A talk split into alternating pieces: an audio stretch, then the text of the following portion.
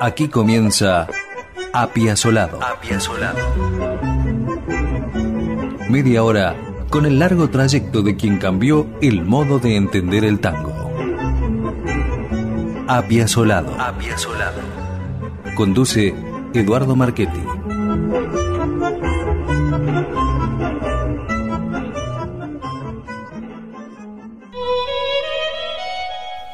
Bueno, vamos a ver cómo sale esto. Ante todo, vamos a decir que el responsable de este programa no es un especialista ni un estudioso de Astor Piazzolla. Solo es alguien que desde mediados de los 60 primero sintió curiosidad y luego fue atraído por su música. Lo mueve la necesidad de rendir homenaje a quien cautivó a varias generaciones de los más diversos países de todo el mundo. De aquí en más no habrá una estricta cronología biográfica de Piazzolla. Se incluirán aspectos importantes de su vida y de su obra y textos de quienes estuvieron junto a él o analizaron sus creaciones. Pero lo más importante, habrá música, mucha música, o por lo menos la que tenemos a mano de Astor Piazzolla. Precisamente la música de Piazzolla es sin dudas una de las mayores expresiones artísticas que la Argentina dio al mundo, aunque al principio muchos argentinos boicotearon la difusión de sus creaciones. Incorporó al tango un poco de jazz y un poco de música clásica, con lo que alcanzó un resultado formidable y a la vez innovador, sofisticando ese ritmo porteño y revolucionando sus conceptos. Nació como Astor Pantaleón Piazzolla el 11 de marzo de 1921 en Mar del Plata y pasó su infancia entre Buenos Aires y Nueva York, aunque más en la segunda que en la primera. Empezó a estudiar música a los nueve años en los Estados Unidos, continuando luego en Buenos Aires y en Europa. En 1935 tuvo un encuentro casi místico con Carlos Gardel al participar como extra en la película El día que me quieras. Pero su carrera comienza verdaderamente con eh, Aníbal Troilo cuando participó como bandoneonista en la orquesta de Pichuco. En 1952 gana una beca del gobierno francés para estudiar con Nadia Boulanger, quien lo incentivó a seguir su propio estilo. En 1955 Astor vuelve a Buenos Aires y forma el Octeto Buenos Aires. Su selección de músicos termina por delinear arreglos atrevidos y timbres poco habituales para el tango, como por ejemplo la introducción de la guitarra eléctrica.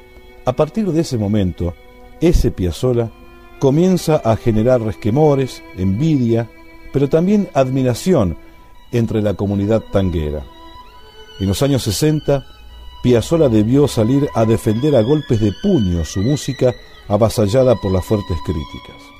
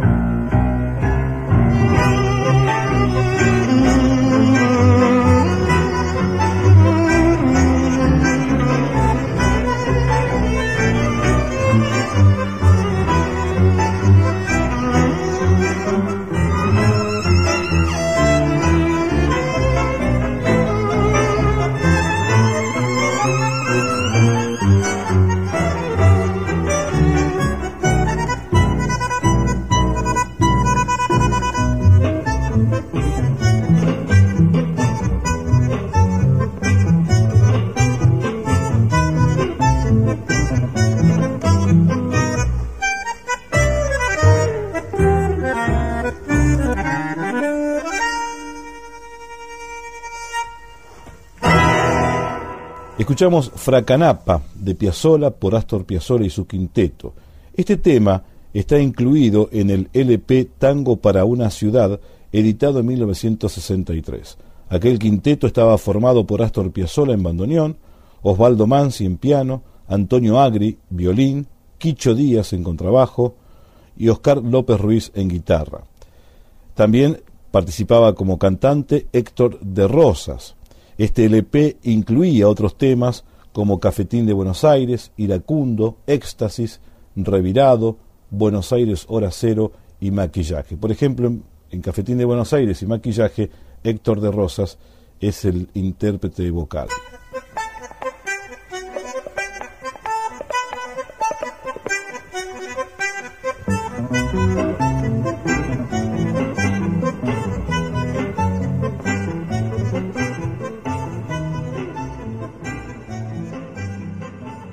La controversia con Piazzolla se generaba a propósito de si su música era tango o no, a tal punto que Astor tuvo que llamarla música contemporánea de la ciudad de Buenos Aires. Pero no era solo eso. Astor provocaba a todos con su vestimenta informal, con su pose para tocar el bandoneón, recordemos que lo hacía de pie frente a la tradición de hacerlo sentado, y también provocaba con sus declaraciones que muchas veces sonaban a reto.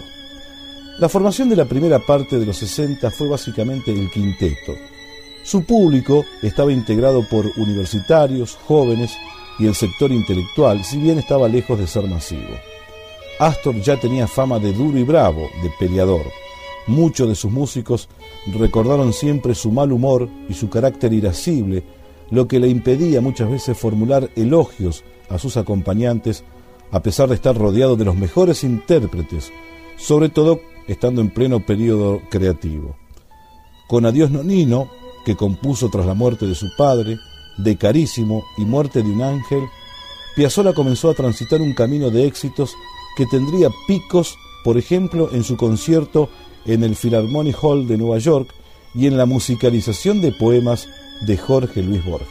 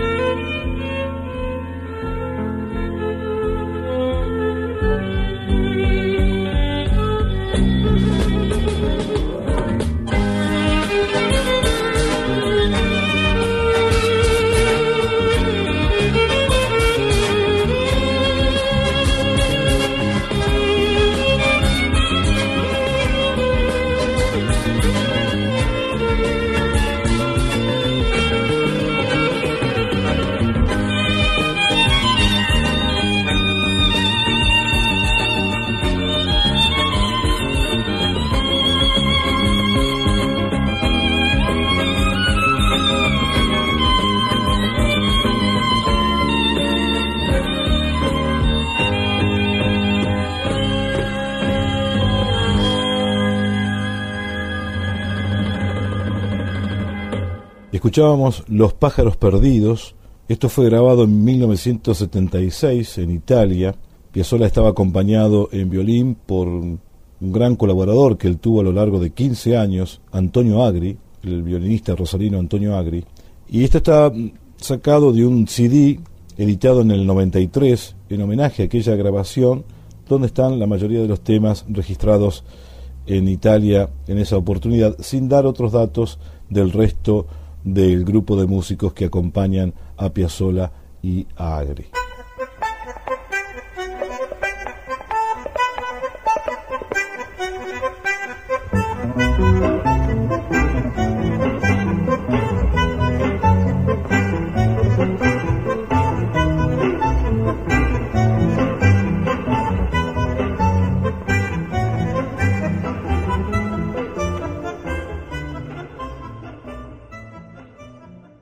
Nací en Mar del Plata, me crié en Nueva York, encontré mi camino en París, pero cada vez que subo a un escenario, la gente sabe que voy a tocar música de Buenos Aires. Esto lo dijo alguna vez Piazzolla, expresión que Natalio Gorín incluyó en su libro Astor Piazzolla Memorias. En 1952, Astor gana el primer premio de composición en Francia, por lo que el gobierno francés le da una beca para ir a París a estudiar con Nadia Boulanger. Sobre ella dijo, fue para mí como mi segunda madre. Nadia me hizo descubrir el mundo musical que yo esperaba desde tanto tiempo. En realidad, Boulanger lo alienta a seguir con su propia música, la música de Piazzolla. Tras ese periodo francés, Astor forma dos conjuntos, el Octeto Buenos Aires y la Orquesta de Cuerdas. Con ellos revoluciona la música ciudadana, despertando, sin embargo, en su contra las más impiadosas críticas.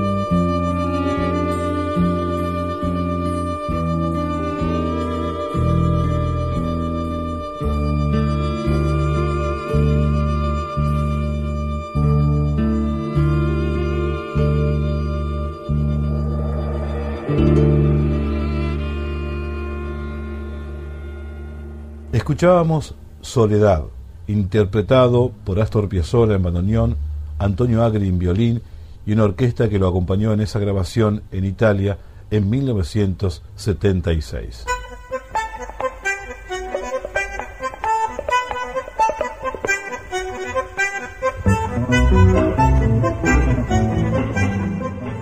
Decíamos antes que las editoriales y los medios lo boicotean tras formar su octeto y la orquesta de cuerdas. Entonces, en 1958, Piazzolla se va a Nueva York, donde trabaja como arreglador. Dos años más tarde vuelve a Buenos Aires y forma su quinteto, cada vez más convencido de que el tango es una música para escuchar y no para bailar. Da unos conciertos, graba unos discos y recorre varias veces la Argentina, Brasil y los Estados Unidos. En los últimos años, Piazzolla prefirió presentarse en conciertos como solista, acompañado por una orquesta sinfónica con alguna que otra presentación con su quinteto. Es así que recorrió el mundo y fue ampliando la magnitud de su público en cada continente. Astor Piazzolla falleció en Buenos Aires el 4 de julio de 1992, pero dejó como legado su inestimable obra que abarca unos 50 discos y la enorme influencia de su estilo. En realidad, la producción cultural sobre Piazzolla parece no tener fin. Se esparce al cine y al teatro, es constantemente reeditada por las discográficas y cobra vida en la Fundación Piazzolla, liderada por su viuda Laura Escalada.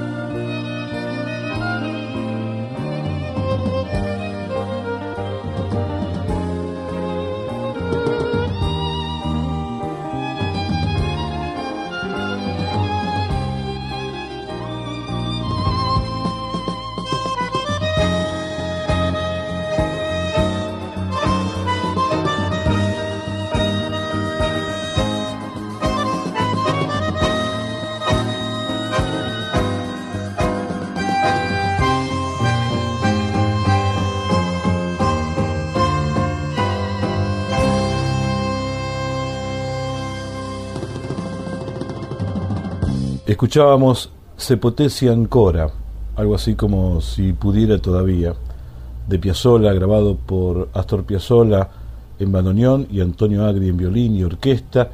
Esto fue grabado en 1976 en Italia.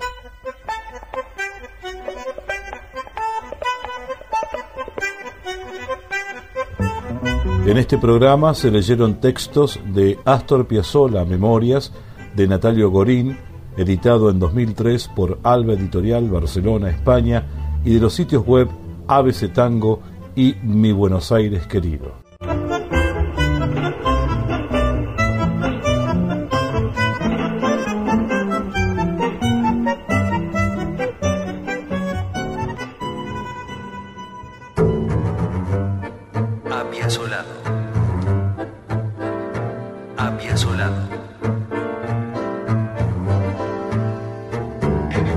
Próximo jueves a las 21 por la 103.7 nos reencontraremos con Astor Piazzolla. Apiazolado. Media hora con la vida y obra de quien revolucionó los conceptos del tango. Apiazolado. Apiazolado.